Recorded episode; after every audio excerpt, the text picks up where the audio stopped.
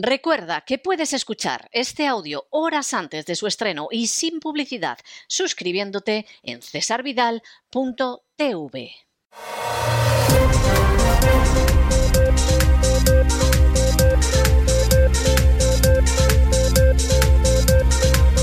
Las noticias del día.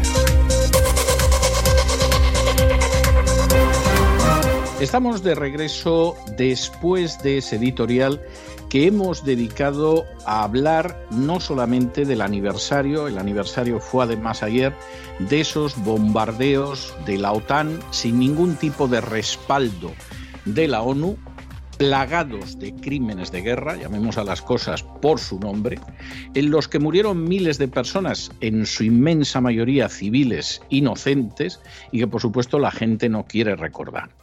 Hay que recordarlo, pero además hay que recordarlo en un contexto que es enormemente importante y que muchísima gente pasa por alto. Y es el desprecio absoluto del complejo militar industrial hacia las bases sobre las que se construyó los Estados Unidos, hacia el pensamiento de los padres fundadores. Para aquellos que no han leído en su vida los padres fundadores, que no tienen ni idea de las raíces ni los cimientos de este país y que se creen que todo ha sido la Guerra Fría y confunden a Rusia con la Unión Soviética, bueno, pues para esa gente ignorante, que además en muchos casos tampoco es muy inteligente y a veces, eso sí, tienen intereses, esto a lo mejor puede sonar a nuevo. Pero los padres fundadores tenían las ideas clarísimas, pudieron sentar las bases de los Estados Unidos. Y Estados Unidos ha aguantado sin golpes militares, sin guerras civiles, salvo la guerra de secesión, que era una discusión además sobre cuestiones democráticas, sin gobiernos de carácter fascista ni comunista durante más de dos siglos, precisamente por la base de los padres fundadores.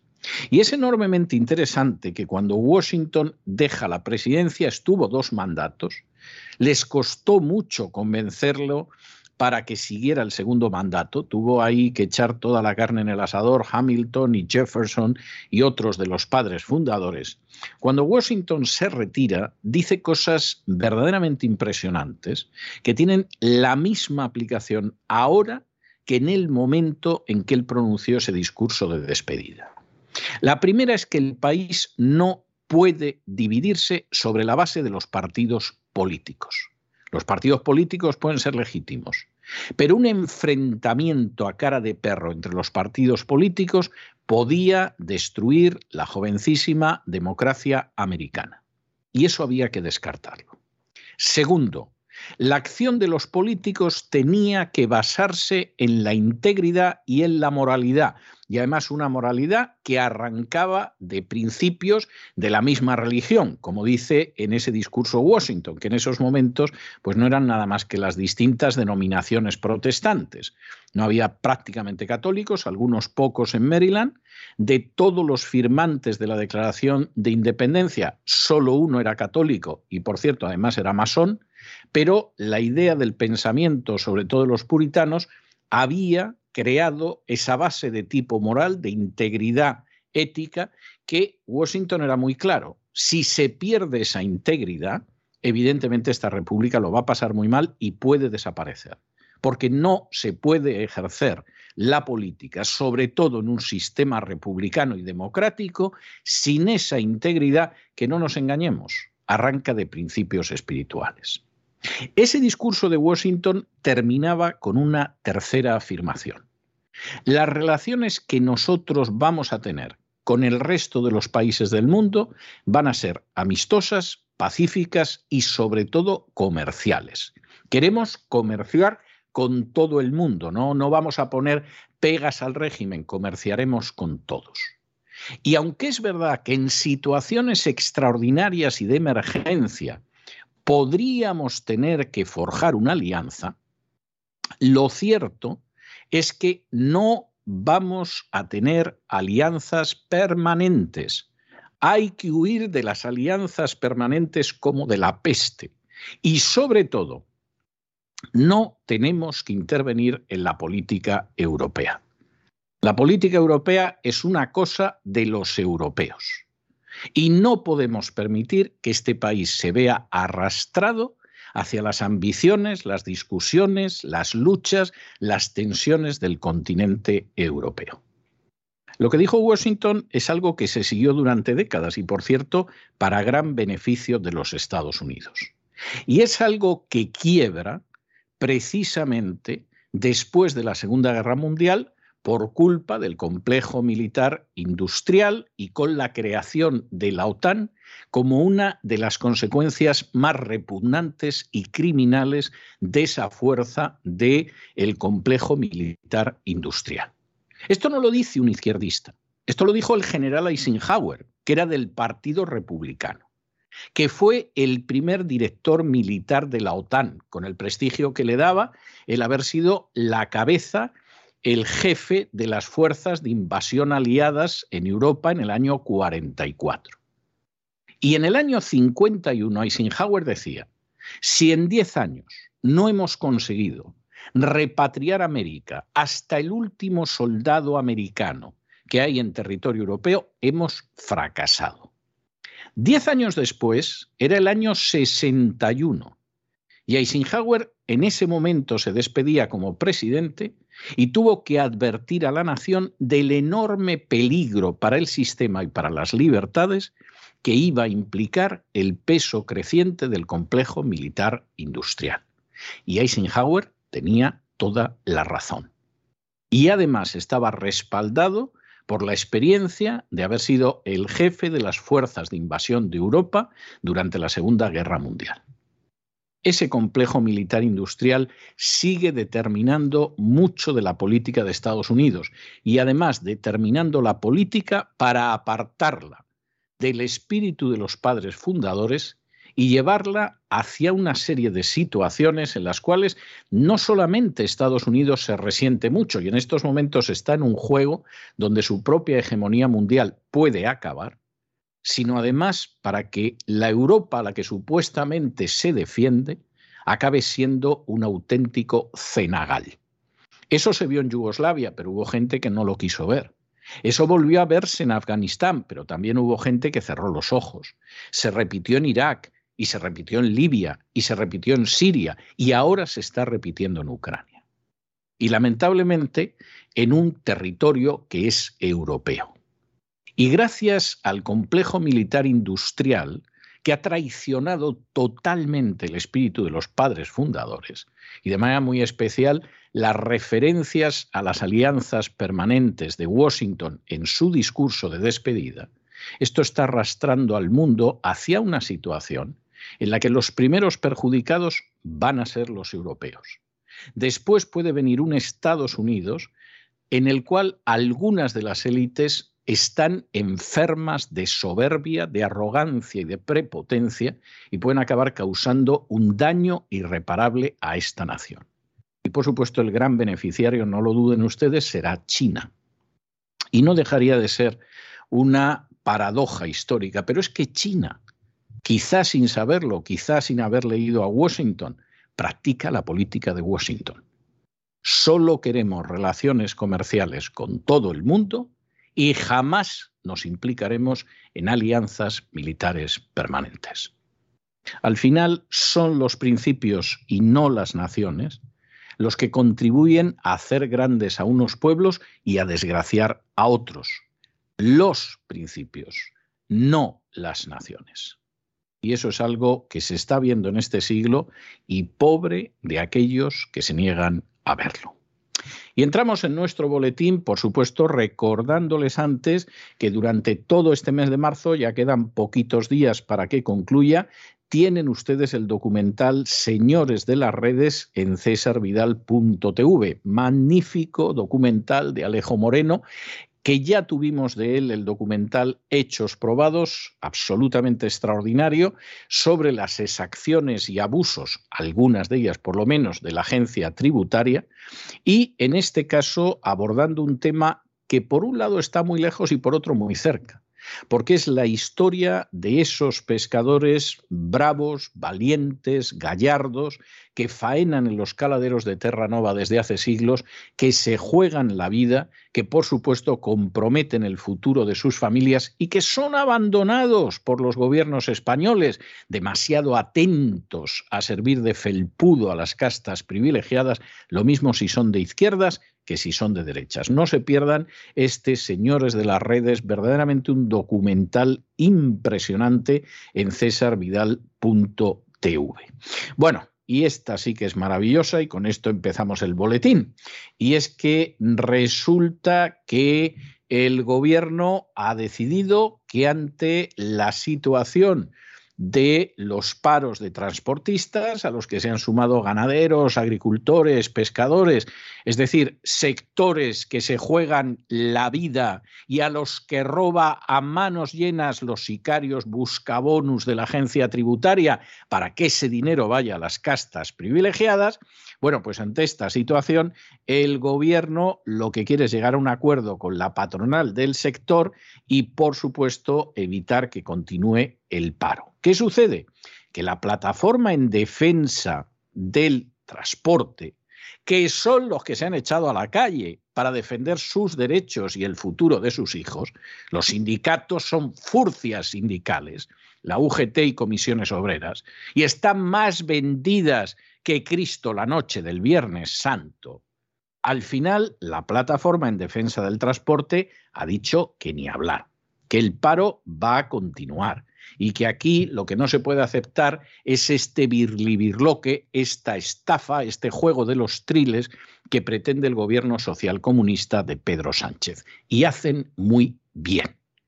Y efectivamente, puesto que el dinero que se roba a través de los impuestos y de las acciones muchas veces ilegales de la agencia tributaria lo ponen esas pobres y sufridas clases medias, tienen que defenderse tienen que decir que basta ya, tienen que seguir movilizados. Y en estos momentos tienen que plantearse seriamente si entran también en una huelga fiscal. Y si efectivamente ese río de sangre casi literal, que va de sus bolsillos hasta las castas privilegiadas, que lo disfrutan a través de formas impositivas, de ayudas, de subvenciones, si ese río de sangre y sudor se detiene, el gobierno cederá. Porque no puede mantenerse un día sin seguir sorbiendo la sangre y el sudor de las clases medias. Es el camino. No saben seguramente los movilizados lo cerca que están de doblegar a este gobierno si simplemente cierran el grifo de los tributos, si entran en una movilización de huelga fiscal. En fin, analizamos estas y otras cuestiones que les afectan de cerca con la ayuda inestimable de María Jesús Alfaya. María Jesús, muy buenas noches. Muy buenas noches, César. Muy buenas noches a los oyentes de La Voz. Queremos recomendarles, porque quedan muy pocos días para que puedan visionar este documental, que se titula Señores de las Redes y está dirigido por Alejo Moreno. La realidad, el día a día de los pescadores en altura, en los caladeros de Terranova, exclusivamente en www.cesarvidal.tv para suscriptores, señores de las redes. Y en España, la plataforma en defensa del transporte, que esta mañana ha reunido a miles de profesionales en Madrid, rechaza el pacto alcanzado entre el Gobierno y la patronal del sector piden la dimisión de Raquel Sánchez y una rebaja de al menos 0,60 euros el litro frente a los 0,20 acordados. El portavoz de la plataforma ha indicado que el paro continuará mientras que no haya soluciones reales, que den respuestas a sus problemas. Creen que es suficiente bajar más de 60 céntimos. Y decía así, no se está tocando el tema del precio del transporte, que es lo más importante, poder cubrir costes de explotación, pero esto a la patronal no le interesa. También decía, seguiremos hasta el final. Si no se reúnen con nosotros es imposible llegar a un acuerdo. No se puede pagar por debajo de costes de explotación a quien realiza el servicio. En esta mesa nos están excluyendo, por lo que no hay ni acuerdo ni desconvocatoria de huelga. Está en manos de la ministra llamarnos y hablar. Mientras nos siga dando la espalda, estaremos parados. Parece que al final el gobierno va a ceder y se va a reunir con los camioneros en huelga para tratar de frenar los paros. Trabajadores a los que han dejado de lado, han excluido, tampoco les han apoyado los sindicatos y que han tachado de extrema derecha. Los camioneros se han manifestado esta mañana con pancartas que decían cosas como estas. No somos ni de izquierdas ni de derechas, somos los de abajo y vamos por los de arriba. No somos héroes ni fascistas, solo transportistas. Oh, Pedrito, escucha, tu pueblo te está hablando. Si nosotros España se para por un trabajo digno. Y el pueblo continúa contra la gestión del gobierno de Pedro Sánchez. También los pescadores que tienen amarrados los barcos en Ayamonte, Huelva, han cortado con barricadas en llamas el puente a Portugal. Trataban de impedir que la población pasara a comprar pescado a este país. El sector pesquero andaluz ha acordado continuar con la flota amarrada hasta el próximo martes, hasta que el Gobierno no les dé una salida a la subida de los carburantes. Y la segunda noticia a la que tenemos que hacer referencia, ayer quedó desplazada porque falleció también Madeleine Albright y, en fin, no es que digamos que esta noticia que viene ahora no es importante, lo es, pero el fallecimiento de Madeleine Albright, siquiera por el mal que hizo en el mundo, siquiera por cómo justificó la muerte de medio millón de niños en Irak, diciendo que merecía la pena, siquiera por la inmoralidad que caracterizó su trayectoria política, pues hombre, merecía que efectivamente le dedicáramos el editorial y el espacio que ahora vamos a dedicar a otro personaje, otro santo varón. ¿eh? No es un personaje precisamente ejemplar, pero sí es un personaje paradigmático de lo que ha sido la política española desde hace décadas. Nos referimos a Luis Roldán, antiguo director de la Guardia Civil, condenado por corrupción y fallecido ayer a los 78 años en el Hospital de San Juan de Dios de Zaragoza, después de haber estado tres semanas internado en la sección de paliativos. Luis Roldán, hace ya bastante tiempo, en el 2001, fue condenado a 31 años de prisión por el Tribunal Supremo por malversación de caudales públicos, estafa, cohecho, eh, delitos contra la hacienda pública, falsedad en documento mercantil, hay quien dice que se pudo llevar unos 2.200 millones de pesetas en fondos reservados. Para el que no sepa hacer la cuenta, estos son unos 12 millones de euros. Viendo lo que ha robado después la familia Puyol, esto es ridículo, pero en fin, es una cantidad bonita y amplia.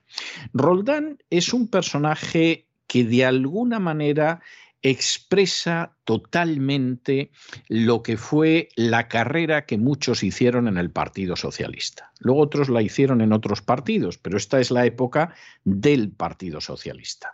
Luis Roldán era un militante de base del Partido Socialista, estaba afiliado a la UGT, era concejal del Ayuntamiento de Zaragoza, donde llegó incluso a ser teniente alcalde, y de pronto se produce en un momento determinado un golpe de fortuna, o lo que pudo pensarse que era un golpe de fortuna. En 1982 llega al poder el Partido Socialista Obrero Español en España con una mayoría enorme, con Felipe González a la cabeza y a su lado como fiel escudero Antonio Guerra, y resulta que hay que nombrar cargos para infinidad de cosas. Y el Partido Socialista, que entonces era muy pequeño y tenía muy pocos afiliados y eran afiliados cercanos, bueno, pues el que ya estaba le cayó la lotería en buen número de casos. De hecho, Alfonso Guerra telefonea a Ramón Sainz de Baranda, el alcalde socialista de Zaragoza, y en ese momento le dice textualmente, Ramón, necesito un tío con huevo para ahí de gobernado a Navarra. ¿Tú tienes un tío con huevo? Y en ese momento, Ramón Sainz de Baranda tapa el auricular del teléfono. Casualmente en su despacho estaba Luis Roldán y le dice, Luis, ¿tú tienes huevos? A lo que contestó afirmativamente Luis Roldán. Y en ese momento Ramón Sainz de Baranda volvió a ponerse en comunicación con Alfonso Guerra, que estaba al otro lado del hilo telefónico, y le dijo, Alfonso, no te preocupes, que tengo un tío que tiene huevos. Esta escena puede ser grosera, pero les puedo asegurar que es rigurosamente cierta. confirmada por dos testigos a quien ahora se dirige a ustedes. Eso hizo que fuera nombrado gobernador de Navarra, un territorio entonces muy machacado por la organización terrorista ETA, Luis Roldán. Y lo hizo bien. Y lo hizo bien. Efectivamente fue una persona que demostró que tenía valor y lo hizo bien. Y de hecho lo hizo tan bien que a finales del año 86 le nombraron director general de la Guardia Civil, aunque era un civil, no era un militar. Y fue el primer caso. Y lo hizo bastante bien. De hecho, tuvo éxito en una serie de operaciones militares contra ETA, como por ejemplo cuando detuvieron a Henri Parot o por ejemplo cuando desarticularon la cúpula de la organización terrorista ETA en Vidar. Lo hizo bien. El gran problema es que aparte de hacer esto bien, Roldán en un momento determinado empezó a llevarse dinero. Nunca va a quedar establecido cuánto dinero se llevó, cuánto repartió o qué sucedió, pero en un momento determinado se da la circunstancia de que esto se descubre, entre otras cosas, porque una serie de fondos reservados los fue desviando para él y además desviándolos de una manera como el que dice aquí puedo yo robar mientras haya que no se va a notar. Bueno, pues la verdad es que esto acabó descubriéndose, como se descubrieron las comisiones que cobraba por la construcción de cuarteles de la Guardia Civil, y en un momento determinado Luis Roldán, que se encuentra en una situación en la que ve que le pueden detener porque empiezan a salir escándalos, en ese momento desaparece de España.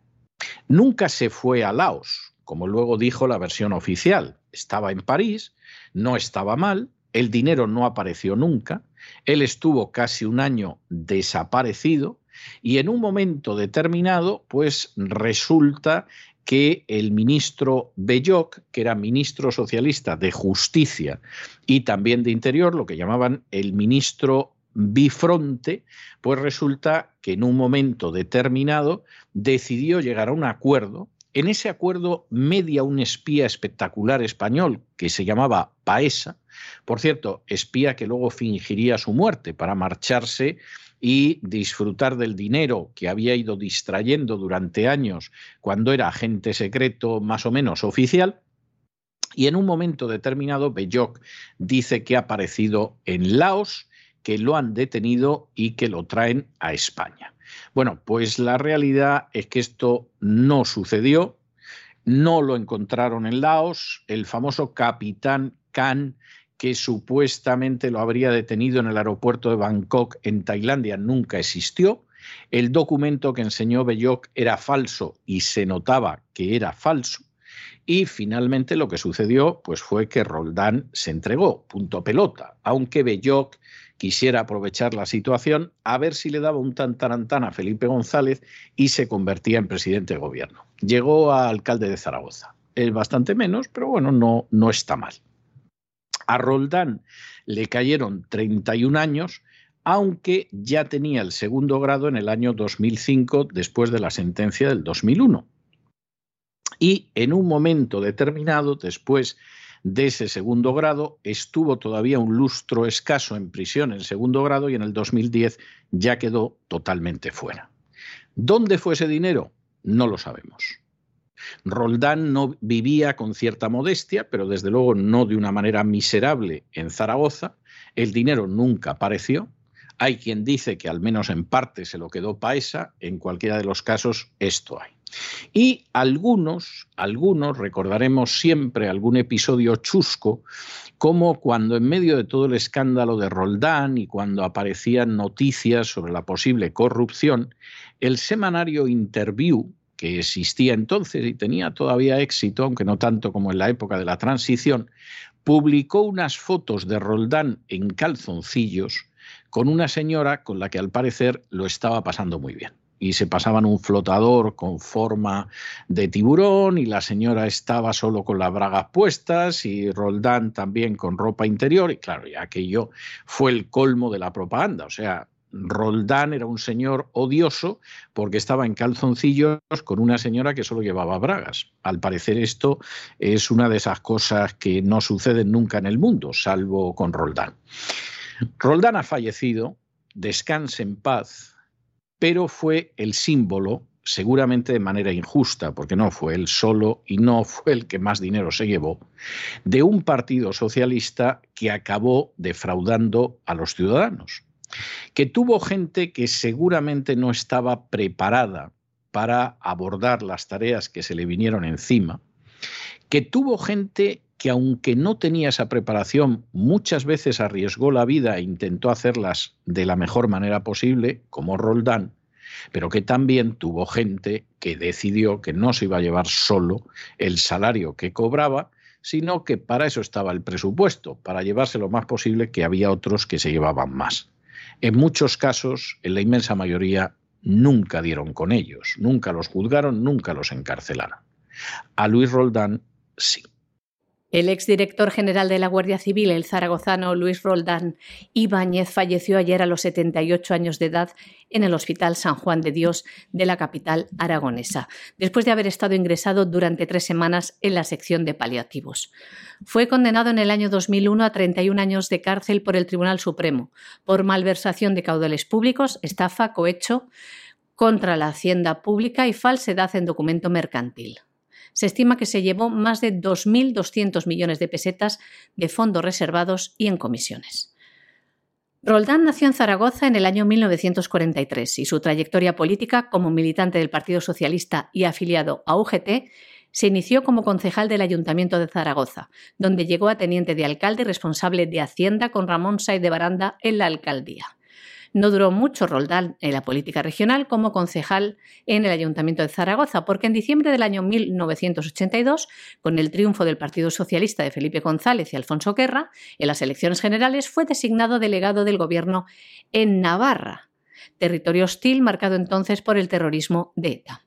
La experiencia le valió para convertirse el 31 de octubre del año 1986 en el primer civil nombrado director general de la Guardia Civil, un cuerpo formado por 75.000 agentes que le recibió no sin reticencias, pero frente al que cosechó algunos éxitos en la lucha antiterrorista. Uno de ellos fue la desarticulación en el año 1992 de la cúpula de ETA en Bidart, Francia, o la detención dos años antes en Sevilla de Henri Parot, miembro del comando itinerante de la banda terrorista que había sembrado la muerte en buena parte de España. Junto a las luces, las sombras, como el suicidio en el año 1990 de dos etarras acorralados en la FOD de Lumbier, Navarra, que arrojó un cúmulo de críticas y dudas sobre la actuación de los agentes o el desmantelamiento a finales del año 1992 de la unidad antidroga de la Guardia Civil. 14 de cuyos miembros fueron procesados por pagar supuestamente con drogas a confidentes del cuerpo. Los acontecimientos se precipitaron. El gobierno cesó a Roldán el 3 de diciembre del 1993 y el Congreso creó una comisión de investigación que en junio del año siguiente concluyó que había concedido a dedo obras de la Guardia Civil cobrando comisiones a través de un testaferro y que había desviado fondos reservados para fines particulares. Se llevó 435 millones de pesetas de los fondos reservados del Estado y 1.800 en comisiones por la construcción de cuarteles de la Guardia Civil. El dinero nunca apareció. Se dio la fuga el 26 de abril del año 1994 y permaneció durante 10 meses en paradero desconocido, hasta que fue finalmente localizado en Laos y detenido el 27 de febrero del año 1995 en el aeropuerto de Bangkok, Tailandia. Al final fue condenado a 31 años de prisión por cohecho, falsedad en documento mercantil, malversación de caudales públicos, estafa y delito contra la hacienda pública y otra condena de tres años por el caso Urralburo y una estancia de diez años en un módulo especial de la cárcel de mujeres de Brieva, Ávila, hasta que en el año 2005 le fue concedido el segundo grado.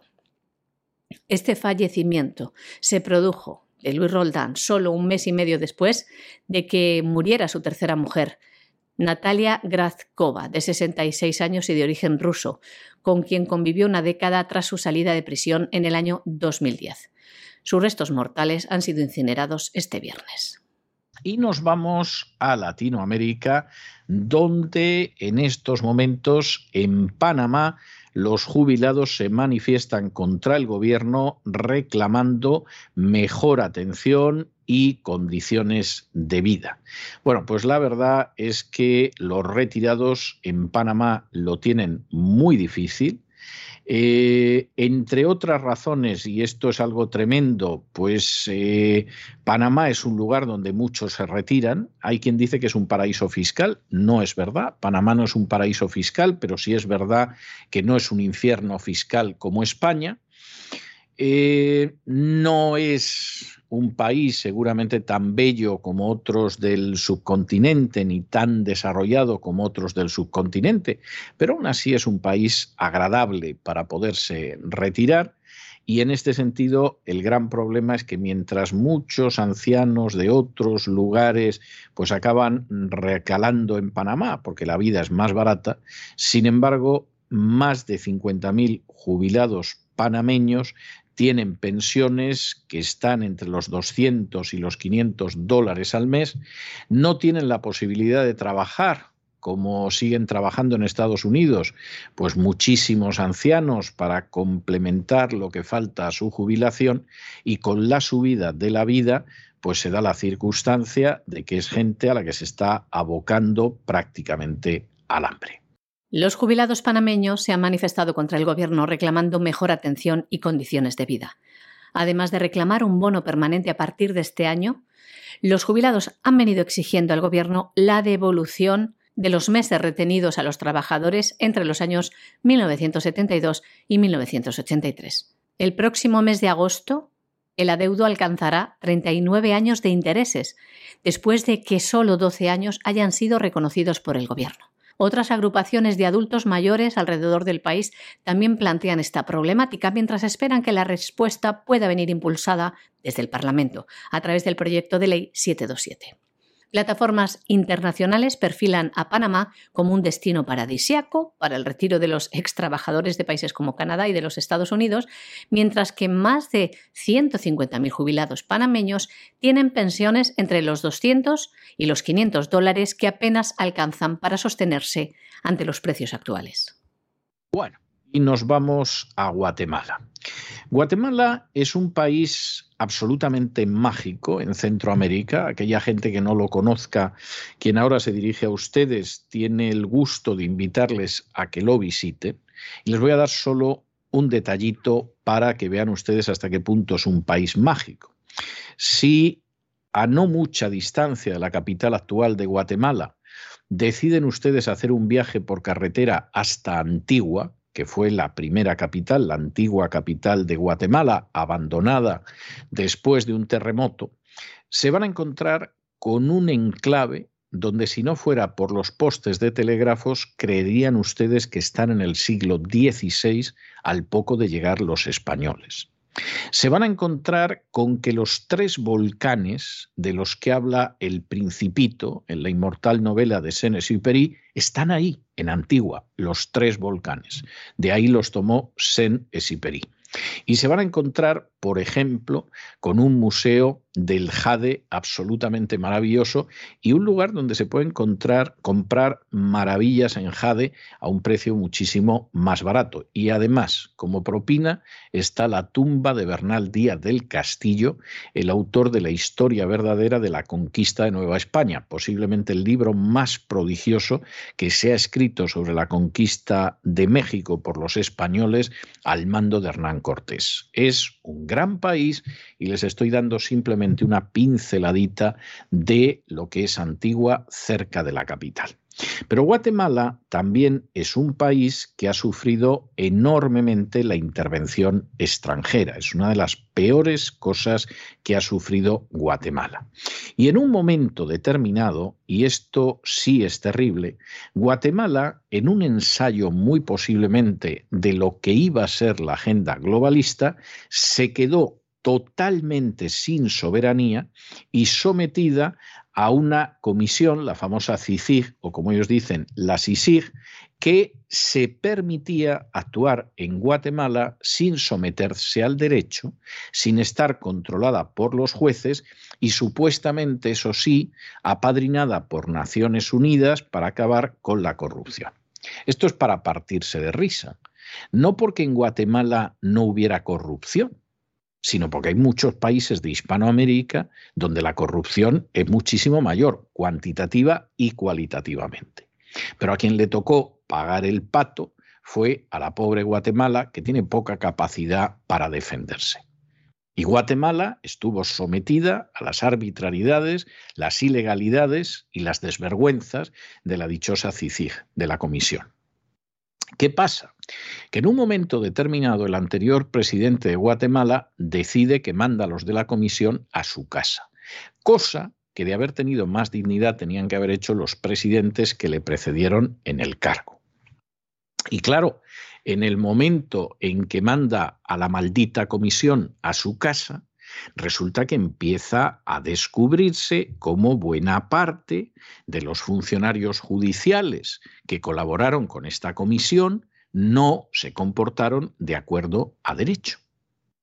Y en ese momento, pues hay que iniciar acciones judiciales, porque esta gente hacía lo que quería con la legalidad y además con intenciones perversas. ¿Y qué sucede? Hombre, pues que en el momento en el que se pretende ajustar las cuentas a gente que se ha defecado en la legalidad guatemalteca durante años bajo el paraguas de Naciones Unidas, pues empiezan a poner el grito en el cielo y a pedir ayuda a Antonio Guterres, que es el secretario general de la ONU. Entonces Antonio Guterres dice, parece mentira con la importante contribución que han hecho estos funcionarios que los quieran llevar a los tribunales. Importante contribución, ninguna. Sometimiento de Guatemala a una situación en la que no tenía soberanía, toda. Y aguante de los guatemaltecos de las acciones de la CICIC, demasiado tiempo. Y efectivamente, claro que esta gente tiene que rendir cuentas. Como en España tendrían que rendir cuentas muchos políticos y muchos funcionarios y los buscabonus de la agencia tributaria. Porque no se puede tener un pesebre, una poltrona, y con eso de que es de la Administración, encima en este caso respaldada por Naciones Unidas, hacer lo que uno quiere. De manera que en Guatemala están haciendo muy bien. Luego habrá que ver uno por uno los casos. Pero desde luego lo de la comisión no se puede tolerar. Y esto es algo enormemente importante. Porque además a Guatemala no dejan de escupirla, que es lo más grave. Guatemala, por ejemplo, pues ha decidido que no va a haber aborto, que Guatemala es la capital de la vida en Hispanoamérica, que no va a haber leyes de ideología de género y matrimonio homosexual, por ejemplo, y el presidente Biden que es el padre de un pervertido sexual de la peor especie. No sabemos si Biden también lo es, pero desde luego su hijo, con las fotos que han aparecido, deja poca duda al respecto, pues decidió que de la cumbre de las democracias, que fue un circo que organizó Biden, se excluyó precisamente a Guatemala, porque no había matrimonio homosexual y no quieren que avance el aborto. Y entonces había países de Oriente Medio y había países de África que no tenían nada democráticos, pero eso fueron al circo de Biden. Y sin embargo, por el contrario, a Guatemala la excluyeron. Y el escupitajo, pues tuvo que quedarse con él. Bueno, pues eso es bochornoso y lo que están haciendo ahora en Guatemala seguramente es lo menos que pueden hacer con los sicarios de la CICIG. Seguramente lo menos. El secretario general de la Organización de Naciones Unidas, Antonio Guterres, ha mostrado su preocupación por la supuesta persecución judicial que están sufriendo en Guatemala fiscales y jueces, con un papel importante en la lucha contra la corrupción en el país. Guterres, a través de su portavoz, destacó la importante contribución que los funcionarios judiciales nacionales han tenido en el combate contra la corrupción y la impunidad. Una labor que durante varios años se vio reforzada por la labor de la Comisión Internacional contra la Impunidad en Guatemala. La fiscal general Consuelo Porras solicitó la visita de un relator especial de la ONU sobre la independencia de jueces y abogados. En los últimos meses, al menos 15 funcionarios de la justicia guatemalteca se han visto obligados a salir al exilio debido a que, según han afirmado la mayoría, han sufrido criminalización en su contra por parte de la fiscal general. La mayoría de los exiliados son fiscales que tomaron parte en la lucha anticorrupción en Guatemala, que se registró entre los años 2014 y 2020.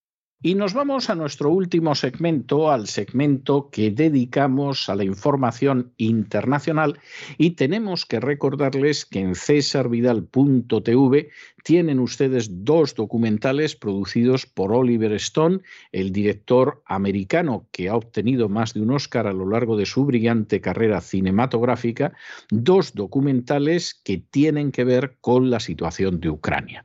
Uno es el conocido Revealing Ukraine, que sería algo así como Revelando Ucrania, y el otro es el Ukraine on Fire, que sería algo así como Ucrania en llamas. Si quieren enterarse ustedes de cómo se ha llegado a la situación actual en Ucrania, no se dejen engañar por las furcias mediáticas y por los políticos que les dan órdenes. Vean estos dos documentales de Oliver Stone, examinen lo que aparece en esos documentales, van a saber ustedes lo que era John McCain, lo que, lo que sigue siendo George Soros y Victoria Nolan y otros personajes, y a partir de ahí se forman ustedes una opinión. No se lo pierdan.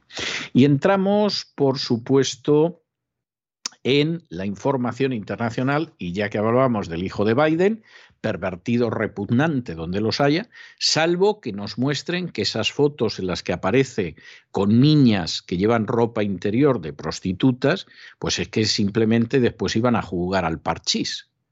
Pero las imágenes de Biden, desnudo o muy poco vestido, con niñas en la cama o llevándolas con ropa interior, son asquerosas. Las imágenes de Hunter Biden en este sentido son las de un pervertido que tendría que estar en prisión. Imágenes, por cierto, que estaban en su laptop y seguramente le dedicaremos un editorial un día de estos, multitud de jefes de la inteligencia americana negaron durante la campaña presidencial última para no dejar mal a su papá y que pudiera ganar a Trump. Y por supuesto acudieron a la excusa habitual, que las imágenes eran falsas y las habían fabricado los rusos.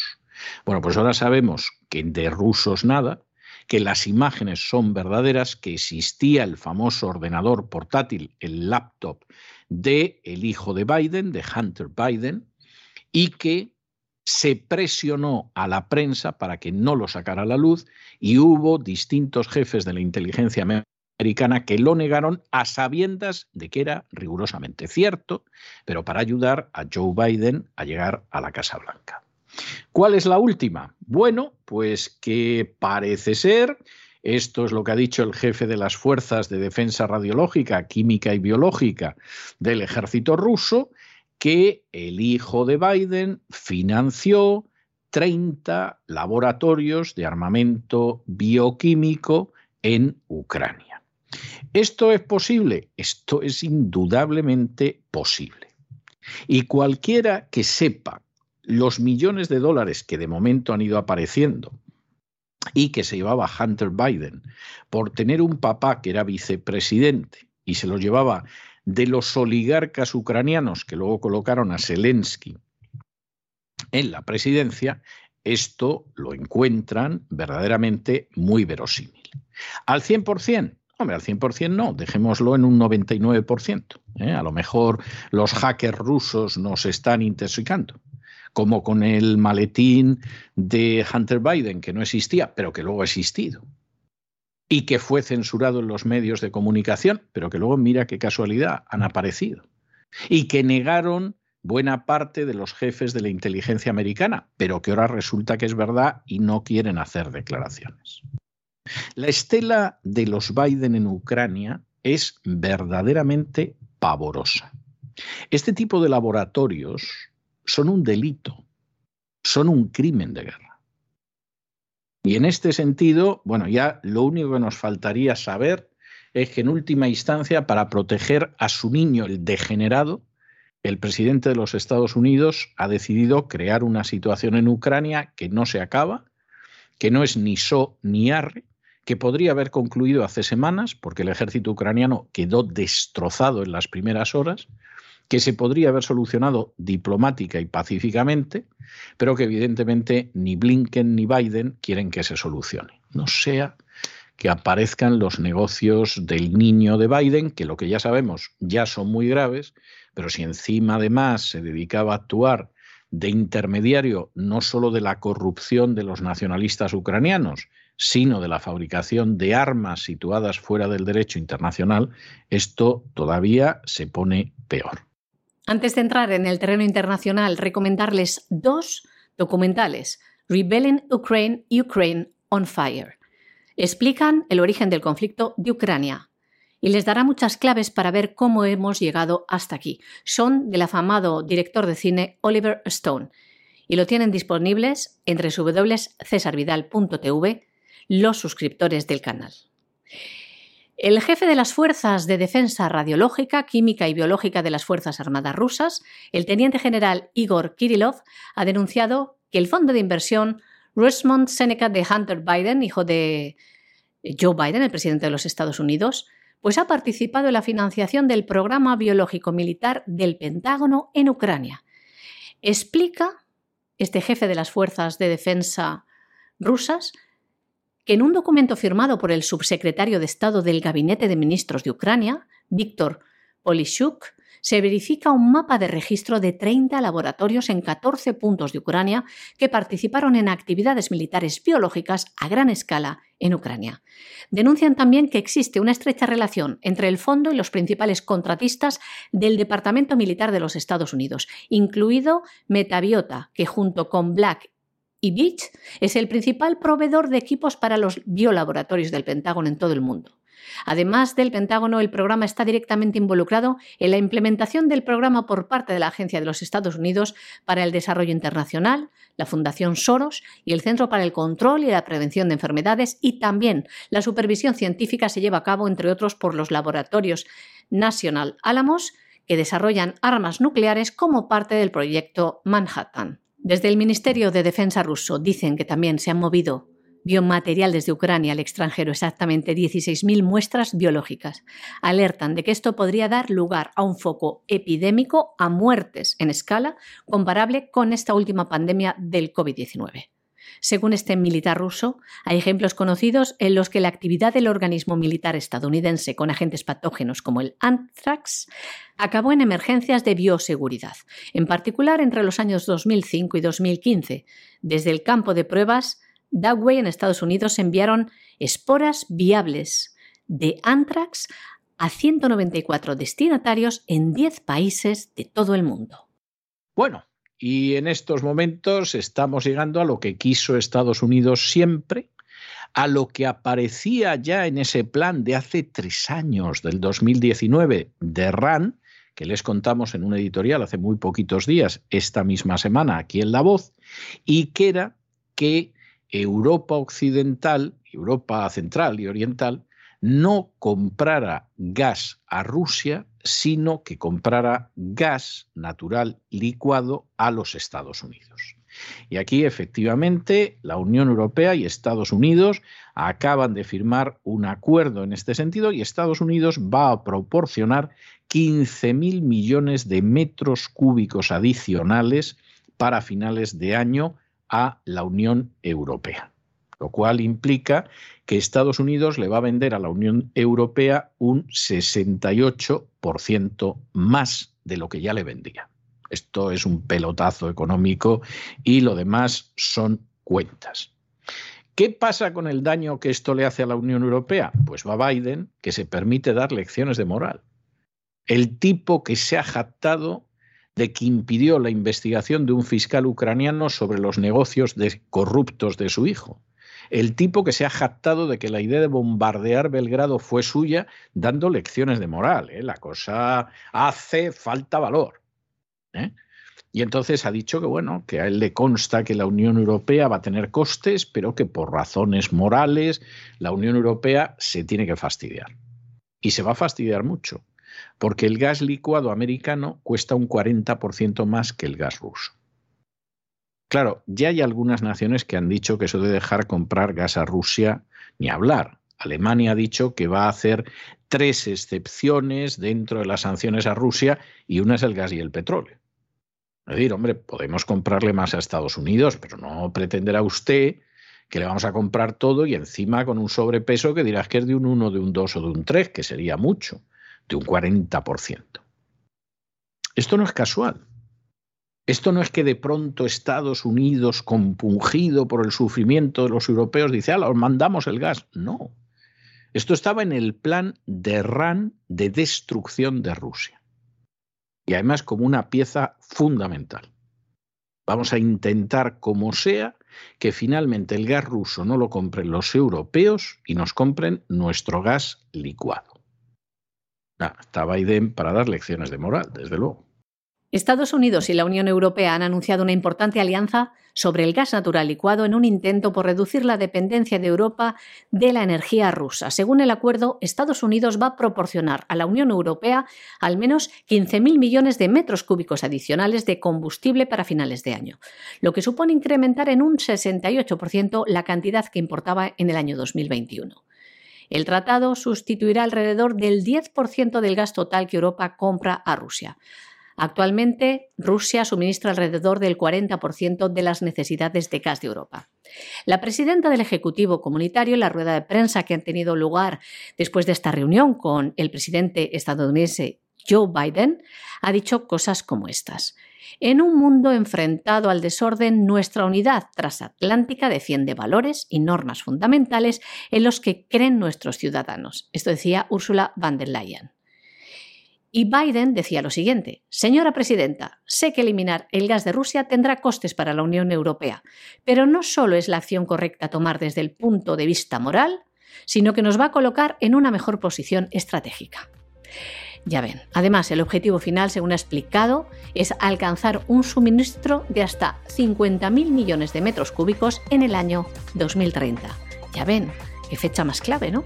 Y hasta aquí hemos llegado nosotros con nuestro boletín. María Jesús, muchas gracias y muy buenas noches. Que pases buen fin de semana. Muchas gracias, muy buenas noches, buen fin de semana también a todos nuestros oyentes de la voz.